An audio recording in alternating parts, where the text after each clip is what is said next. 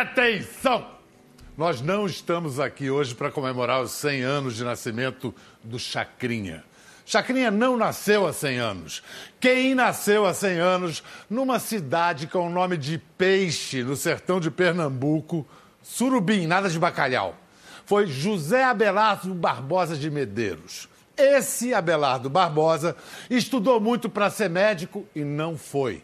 Virou baterista de navio e foi no embalo desse navio que ele chegou no Rio de Janeiro. Foi lá, na capital da República, que Abelardo criou, criou ou foi possuído, vai saber dos mistérios da criação, virou a entidade chamada Chacrinha. Chacrinha não morre continua presente em todas as atrações da televisão, da arte e da cultura do Brasil, guiando, subvertendo, explicando, confundindo, inspirando. Neste momento, 2017, estão em processo de produção um longa-metragem com produção de Boni e direção de Andrusha Waddington, além de um documentário de Cláudio Manuel. E amanhã tem especial de aniversário do Chacrinha aqui na Globo. Chacrinha não morre se há 29 anos fosse Abelardo Barbosa, seu criador e maior cavalo, no sentido mediúnico do termo, agora outro cara passou a incorporar o velho guerreiro. Vamos receber Stepan Ercecian! Abelardo Barbosa está controle não está prosa. Menino levado da beca, Chacrinha faz chacrinha cine, discoteca,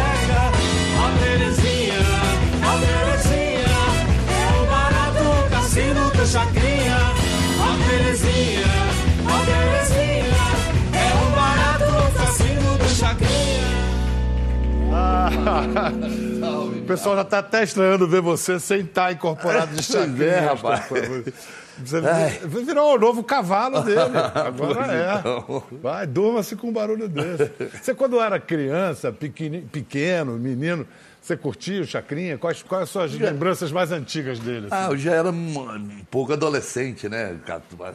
Aí vi aqui no Rio de Janeiro, quando eu estava no Rio, assistindo. Eu vim de Goiás, mas é, a televisão lá tudo chegava mais tarde, né? Do que no Rio.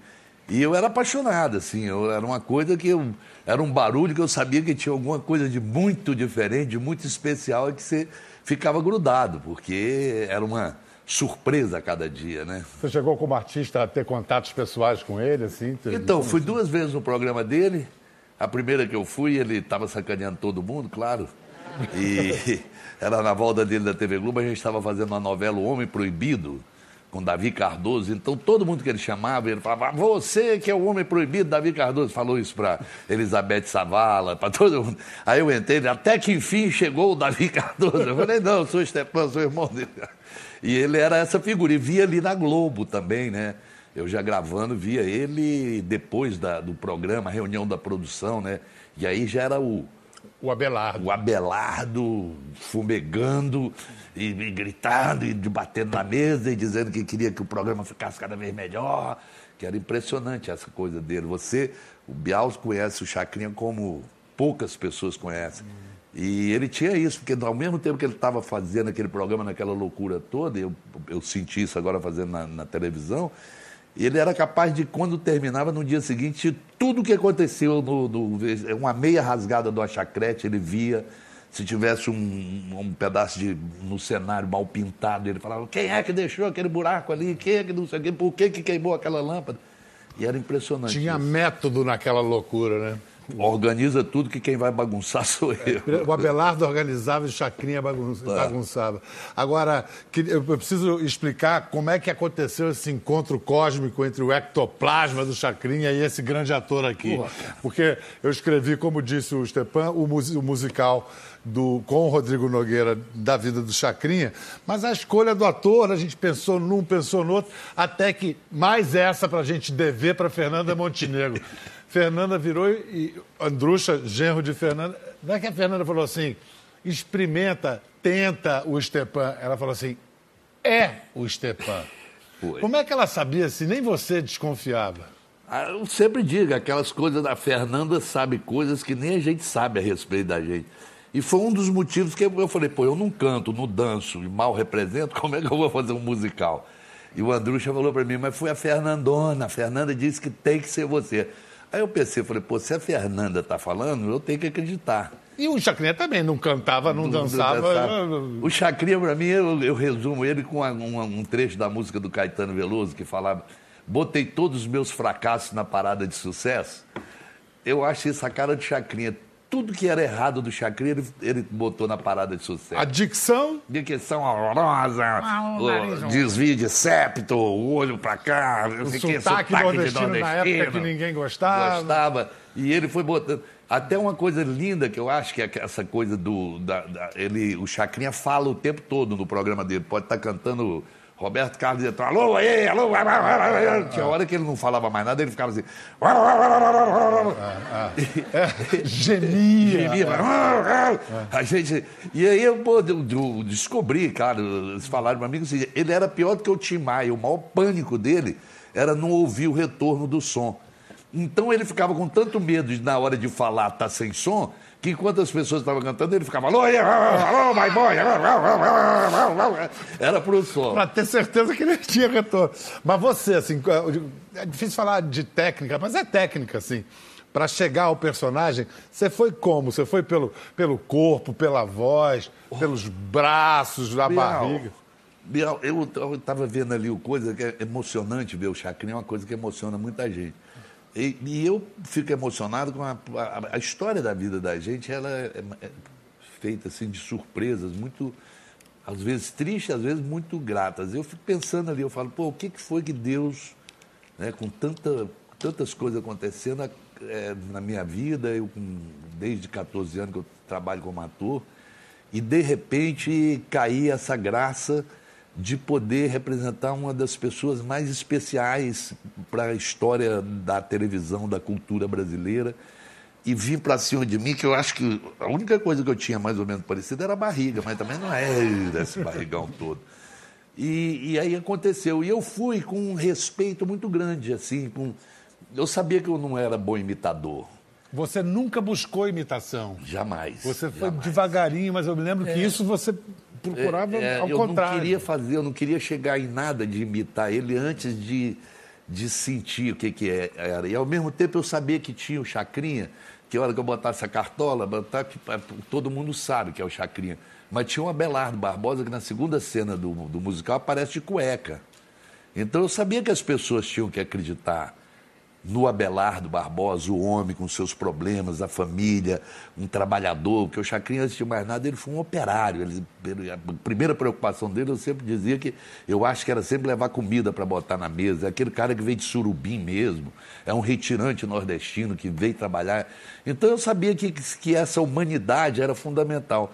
E aí, você sabe muito bem disso, eu é, o que eu procurei fazer, te juro, e que eu procuro sempre é me esconder, não aparecer, não atrapalhar o Chacrinha, deixar que ele, ele, se ele chegar em qualquer lugar que ele chega, ele se comunica imediatamente.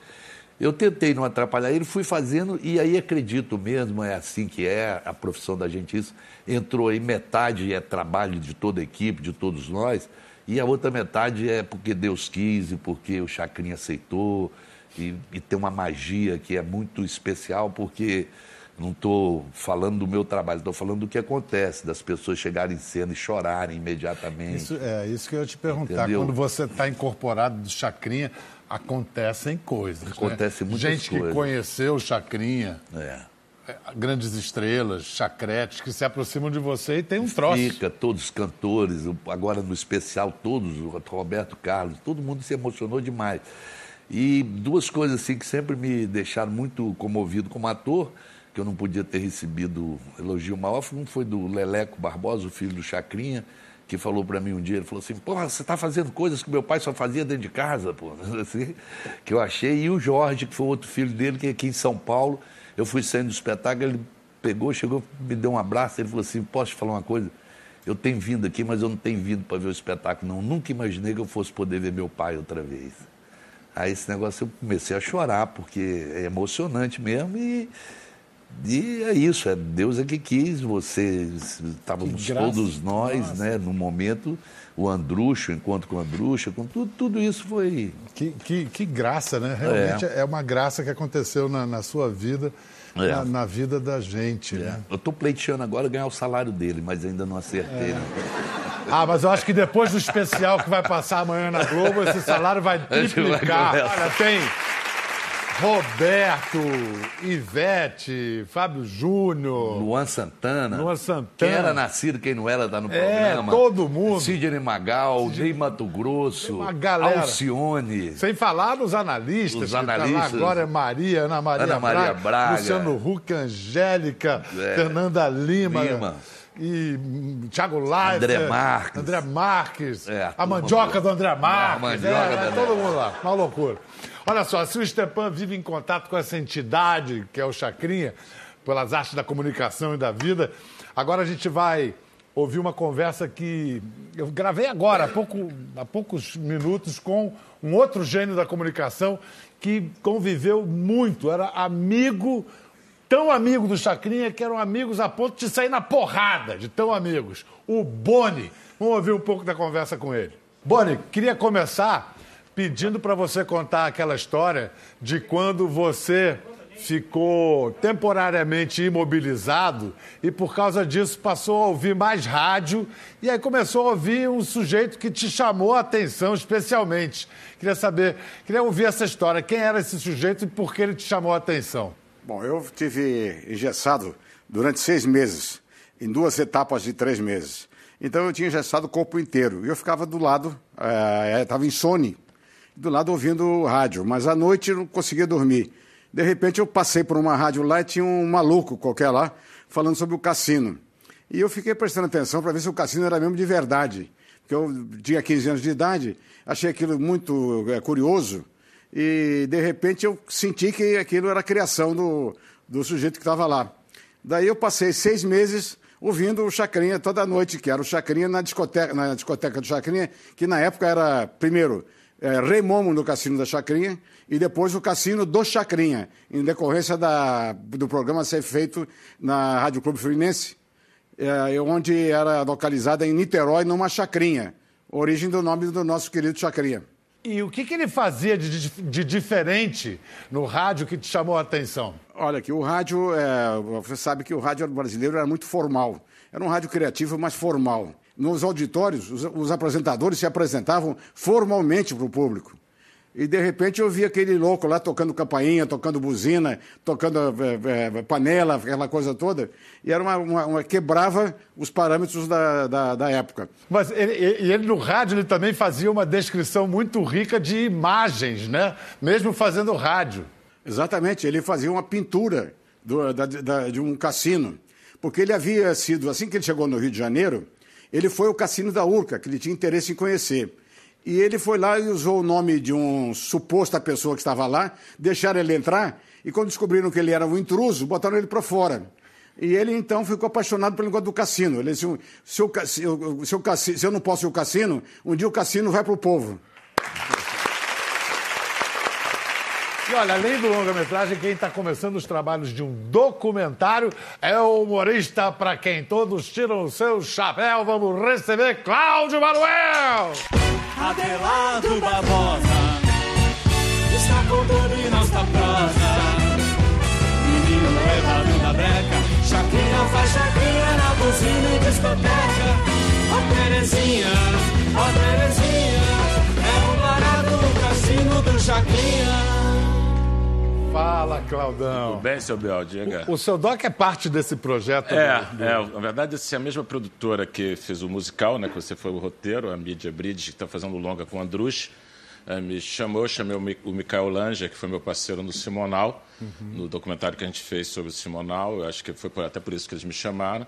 E a gente começou agora, filmamos na sexta-feira lá no Grande Rio, que o Chacrinha vai ser enredo. Enredo. do carnaval, a gente até pretende usar isso, não é um spoiler, mas. E tem isso que você viu aqui agora, que, que impressiona, né? Porque você tem uma molecada que pô, você não sabe de onde os caras sabem. Uh, Terezinha, Isso é tipo, vai muito- pro. isso é muito meme, incrível. né? Um negócio que está na atmosfera. Eu já tive plateias de molecada com menos de 20 anos de Uhum. idade semana. Terezinha! Que, aliás, hoje está bem novinha também. É, só tem gatinho. De onde tiram É, isso? impressionante, né? Aliás, alguém aqui sabe de onde veio essa história de Terezinha? Você sabe, Eu Cláudio? sei da. da... Ô, você sabe. Água. Eu também sei. Da, a da água sabe. sanitária, né? Era um patroci- patrocinador, Lourdinha. Primeiro, primeiro era uma água sanitária chamada Clarinha. Clarinha. Ele falava Clarinha. Clarinha. Clarinha, no rádio. Porque ele era um grande publicitário. É. né? Ele inventava esses slogans. Era uma água sanitária chamada Clarinha, ele era Clarinha. Aí acabou o contrato É, ele- da água sanitária Clarinha, ele inventou Terezinha. O, o público começou a reclamar. Pô, o senhor não fala mais Clarinha. Aí ele falou, então peraí, a Terezinha. Resolveu na Ah, hora. e que você falou que é impressionante, eu acho que é interessante isso no check esse negócio do show business, né? Que ao mesmo tempo que ele era férico, show, caramba, ele era. Ele entendia do, do negócio, né? A ideia do, dos merchandising, que ele era muito criativo nisso, as rimas, a coisa do. que ele fazia o anúncio brincando com, com o ator convidado, dizendo misturando tudo. E a questão também da audiência, né? Ele era totalmente centrado na coisa de ganhar, do ibope, da coisa. que é do, do negócio. Centrado é bondade sua, ele era um obcecado, obcecado, com né? audiência e É. concorrência. A própria ideia de jogar bacalhau para o público foi porque tinha encalhado bacalhau nas casas da banha, que eram patrocinadoras do programa. E aí, o que, que faz com bacalhau e tal? Aí ele resolveu. Ah lá! Vai lá, Chacrinha. Vocês querem bacalhau! Vocês querem bacalhau! Tá cheiroso, tá cheiroso! Agora, se na saída falar devolve, não devolve, não. Fala, não, agora eu ganhei. Bacalhauzão desse. Mas você falou do Simonal, e é lindo, entre outras coisas, é excelente documentário, muito bem realizado, mas fez justiça a um injustiçado. O Chacrinha, até um determinado momento da carreira dele, ele era chamado de débil mental para baixo também. A Né? gente, é, a gente tem na história da gente assim, uma, uma profunda dificuldade em aceitar o consumo popular. Né? O camarada que, é, que, que, que gosta de trabalhar com, com a massa. Né? A gente tem uma coisa ou meio paternalista, um pouco até nojentinha com o consumo. Com, com o consumo popular. E o Chacrinha não tinha isso. O Chacrinha era uma, era uma festa de rua. É um camarada que. E também tinha uma coisa que eu acho bacana, que hoje também um pouco desapareceu, que o cara era o eclético mesmo. Você pega um set list de um programa dele, tem Nelson Ned, Roberto Carlos, Jorge Ben. Gilberto eh, Gil. Ele, o que ele fez, por exemplo, a carreira dos Titãs, que era um conjunto até né, moderno, meio assim, teoricamente fora do, do espectro, né? Do, do, do- do- dos outros artistas que ele convidava. Ele era um cara disso, ligado, lançava moda. Mas, é, bom, eu acho um, um acontecimento geológico na, na história da comunicação e do audiovisual no Brasil. Né? O Chacrinha Esse livro aqui, que é o livro de memórias dele, que ele ditou para o Péricles Amaral, Chacrinha o Desafio, é, encontra em sebo ainda e tudo.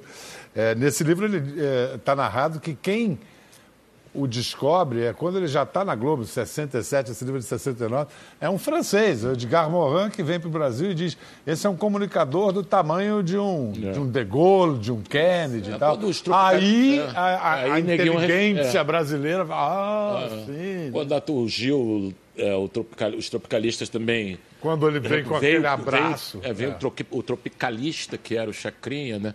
Aí tem esse tipo de aval, né? Porque a gente tem. Os trapalhões sofreram bastante do mesmo estigma, da ideia de que você é popularesco, da ideia que você está apelando, que você não é sofisticado.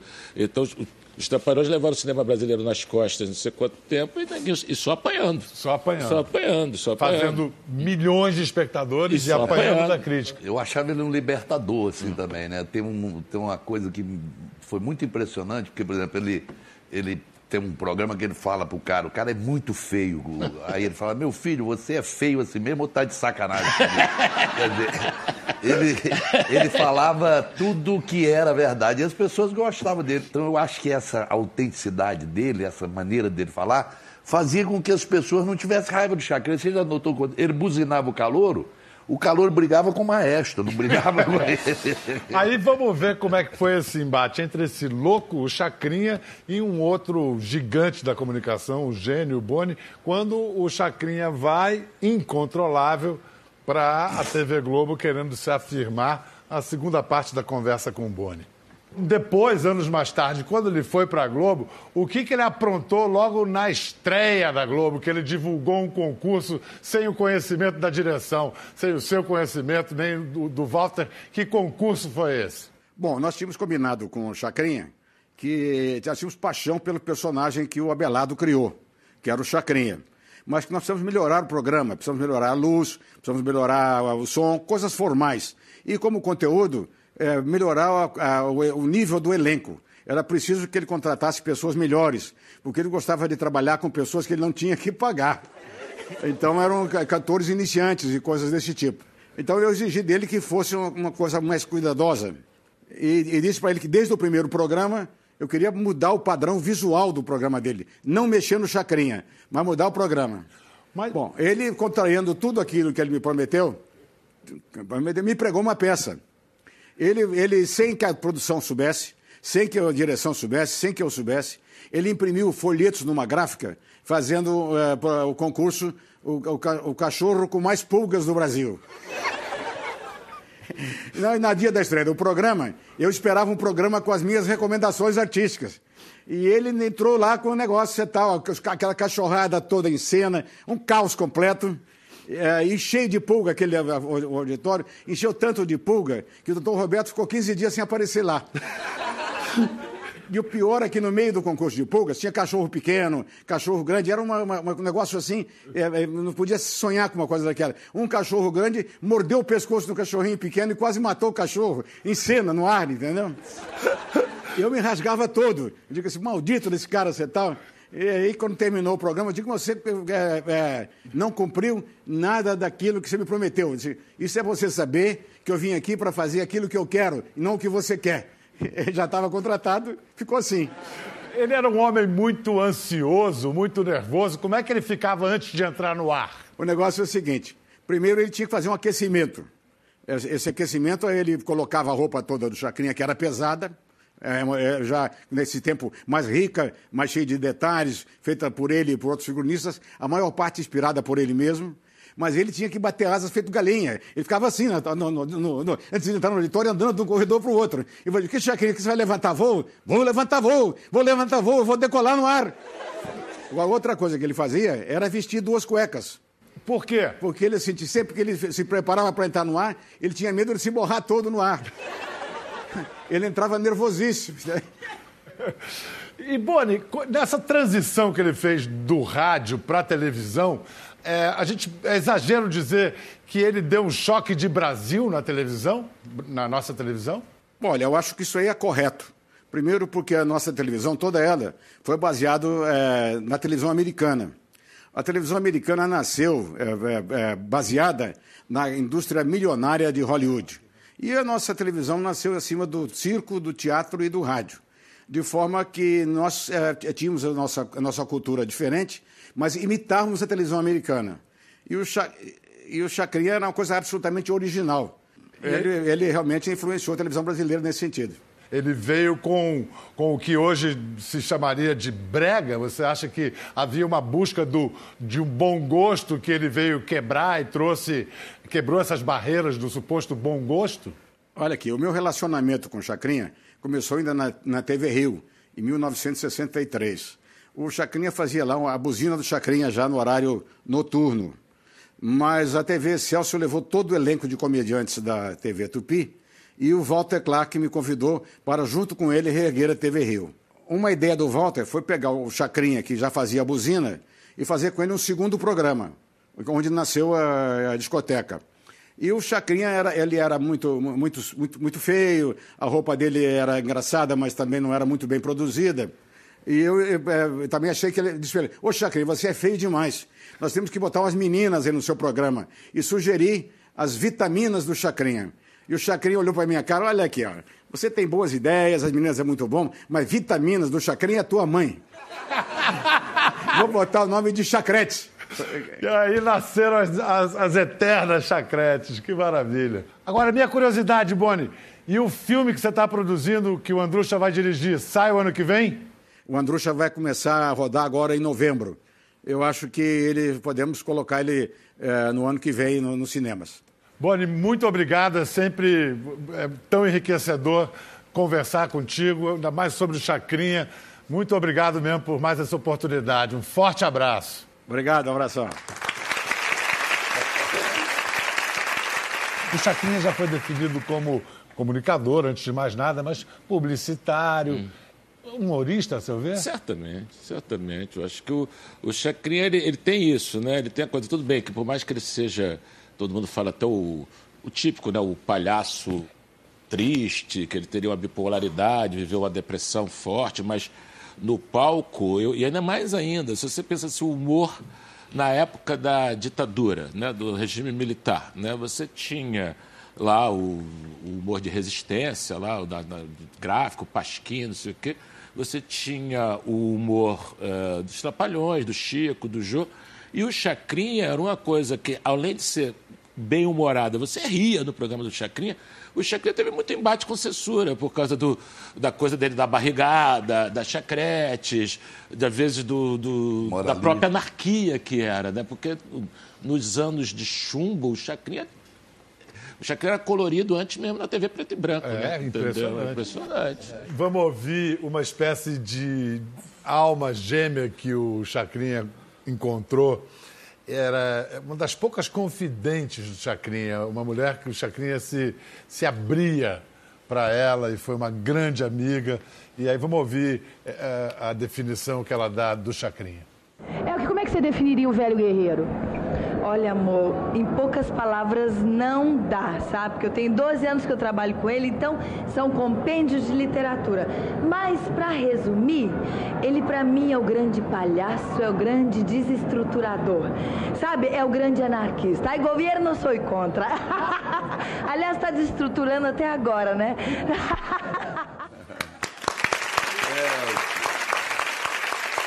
E foi a Elke Maravilha que levou o Chacrinha, no início da década de 70, para assistir uma peça, Viva o Cordão Encarnado, do Luiz Mendonça, que era sobre o folclore nordestino. E ele assistindo a peça, ele teve uma epifania. Ele viu um, uma cena e falou: Mas isso sou eu. Era a matriz lá do folclore que ele, quando criança, tinha visto, mas e que tinha sido onde ele tinha se inspirado, mas de forma inconsciente, para criar o personagem dele. É... Mais tarde, ele foi falar disso para Leda Nagli numa entrevista. Eu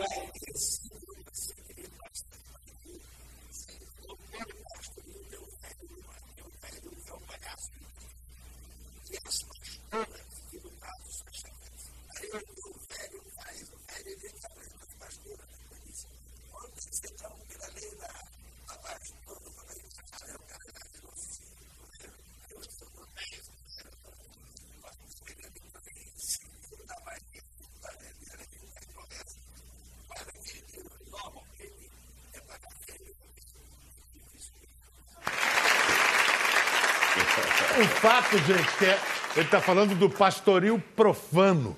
É, é, o velho chaveco, o velho safado, o velho quiabo, o velho bedegueba. É um, o, arquétipo, o arquétipo mal muda de nome ou endereço. Mas está lá, existe o pastoril profano. Até hoje a gente foi conhecer o velho chaveco. É malé, malinha, é maleta. É bolsa, é bolsinha aí. Boa noite para quem chegou e boa noite para quem está de chegada. Eu sou o velho chaveco que gosta da raparigada.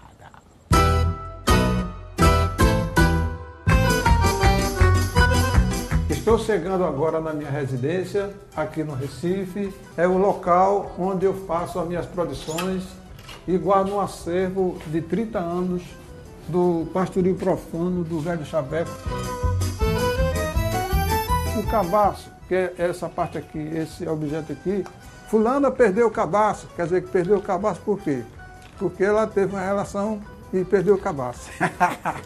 eu fiz uma música que dizia assim: Ó oh, jardineira, por que estás tão triste? Foi o cabaço que ela perdeu. Vem, jardineira, pra festa forrosar. Não fique triste com o acontecido, o cabaço tá perdido, você vai se acostumar. A primeira apresentação foi na Casa da Cultura do Recife, aqui, em 1987. Essa cobra aqui, é, no pastoril religioso, ela, ela é um, caracterizada por uma bengala, mas o pastoril profano deformou um pouco essa ideia, usando essa cobra como um amuleto de ser vergonhice, né? Ser vergonhice. Esse aqui é o papeiro, né? No dito popular, o papeiro é, é a bunda da mulher, né? Papeiro, fulano, eu vou botar no seu papeiro, já pensou? Ô minha filha, você liga com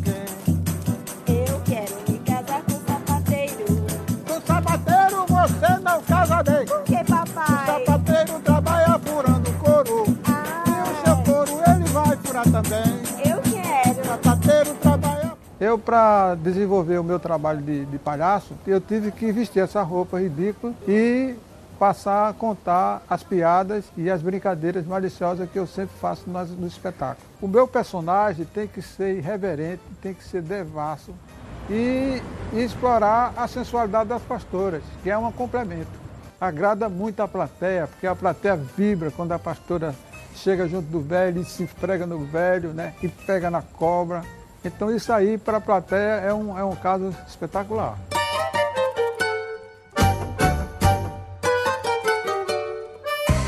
O Chacrinha, na verdade, era um grande velho de pastoril, porque ele comunicava muito bem era super irreverente.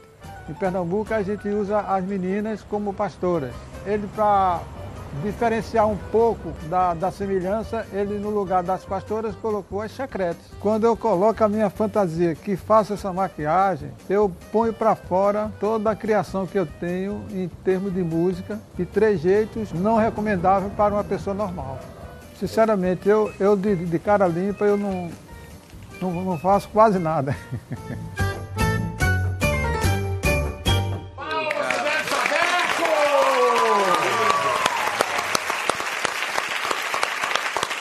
É, a- é a matriz dele, né? Tá tudo né? ali. Porque é um negócio de- da rua mesmo, né? do, do- do- Folclore do- do e, popular e as piadas verdade. de duplo sentido, e as É. pastoras, as chacretes. Bial, e meus parabéns por trazer o velho chaveco para televisão. Não é? Que legal. coisa linda, conheci hoje aqui. É muito Coisa legal, bonita. muito legal. Estamos de volta! É a nossa homenagem ao velho guerreiro. Então agora vamos, vamos ver, tentar é, adivinhar por quê, qual foi o legado dele, o porquê da permanência do Chacrinha até hoje. Eu, eu vou em cima de uma coisa que é assim, é o, não sei se existe o deslegado, né? O que não ficou de legado. Que é o seguinte, né? Eu, quando eu penso que o Chacrinha foi tão criticado, tão perseguido é, e acusado de ridicularizar o povo brasileiro, porque ele levava o negão desdentado, porque ele levava o pobre, o cara para a televisão, ele foi tão criticado por isso. E eu fico vendo, falo, pô, quem me dera que esse povo brasileiro desdentado, pobre, feio, ainda tivesse aparecendo na televisão para cantar, para brincar e para dançar. Infelizmente, ele hoje ele só aparece em programas de baixaria criminal, como bandido, como vítima, como morto. E é engraçado, as pessoas aceitam muito mais ver o povo brasileiro assim destruído do que aceitava quando o Chacrinha tentava botar eles num momento de felicidade. Então, o grande legado do Chacrinha foi ter tido coragem de trazer o povo brasileiro para dentro, para frente da televisão, de uma maneira brincalhona, ridícula que fosse, mas Alegre. alegre como é o povo brasileiro. Não, isso que você falou, seu além de ser importante, é engraçado sempre puxar a brasa, mas quando a gente começou o caceta na rua, que a gente fazia muita coisa de rua, a gente também recebia uma crítica desse tipo, que teoricamente você estava ou humilhando, e a ideia também é que você, ao tratar como igual na brincadeira, você está se expondo também a ser sacaneado tudo, você, de uma certa forma, não está coitadificando o povo, você não está paternalizando. Você não é um. O cara não é igual a você. Não, ele tá- como ele é, como ele é povo, ou ele é coitado, né? ou ele é alguém que não deve ser mostrado. E o Chacrinha era totalmente ali, ele, ele era um deles, né? um, um de nós. Né? Então é isso também. Uma coisa legal que eu acho que a gente tem que registrar aqui, o Chacrinha mudou a maneira, ele obrigou a televisão a criar uma linguagem para poder acompanhar ele, porque antigamente ficava todo mundo parado falando para a câmera. Ele começou a dar as costas e ir para lá, os câmeras ficaram loucos para poder acompanhar. E ele, com aquela coisa dele ir na lente, enfiar o dedo na lente e romper a chamada quarta parede, né? Ele fez várias coisas assim que são impressionantes e que hoje a gente vê a televisão no Brasil, todo mundo tem uma, uma pincelada de, de chacrinha no seu programa. Né? que o próprio Chacrinha eh, diz de seu legado.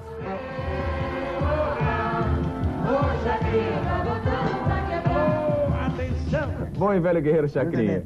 O que é tropicalismo? O, tro- o tropicalismo não é, é. O tropicalismo nasceu realmente no meu programa, tá entendendo? Porque em 60 o meu programa já era colorido, tá entendendo? Então um dia eu fui procurado pelo Guilherme Araújo, que era empresário do Caetano, da Gal, do Gil desse pessoal, para lançar o movimento da Tropicália no meu programa. Porque o meu programa já era tropicalista. Tá entendendo? Então fizemos várias noites do programa e tudo mais. E aí no meu programa ficou lançado o tropicalismo. Agora, realmente. Realmente não confunda água com aguardente.